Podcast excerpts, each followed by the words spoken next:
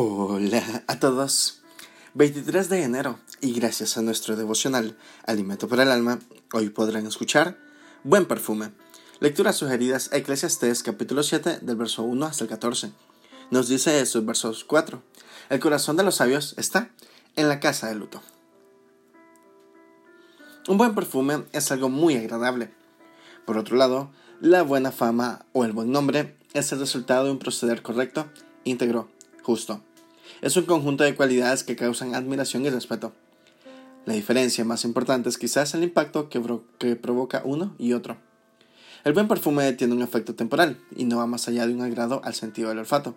El buen nombre generalmente perdura, deja un estándar ético o espiritual muy elevado para el resto, presenta un desafío y a la vez nos ayuda a ver de ciertos aspectos que parecen imposibles, que ahora son posibles. Puedo decir con sinceridad que mi madre fue una de estas personas. Vivió de tal manera que dejó un estándar de vida muy alto para quienes la conocimos. Familiares y amigos hablan de momentos específicos donde ella supo compartir una palabra adecuada, ser generosa, compasiva, tener un gusto oportuno, dar un abrazo o simplemente escuchar.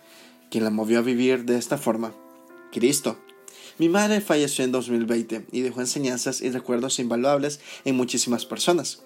Debo decir que su partida fue muy dolorosa. Porque dice la Biblia que es mejor ir a la casa de luto que a la casa del banquete, que puede aportar a nuestra vida un momento de profunda tristeza. Una palabra, reflexión. El estar donde hay luto nos permite recapacitar, lleva nuestra mente a pensar en detalles esenciales que en momentos de alegrías quizás no consideramos. Creo que la tristeza nos permite valorar mejor nuestra mente para tener un mejor futuro.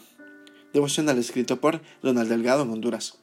Ayúdanos Cristo a vivir de tal forma que seamos inspiración a otros. Muchas gracias por escuchar.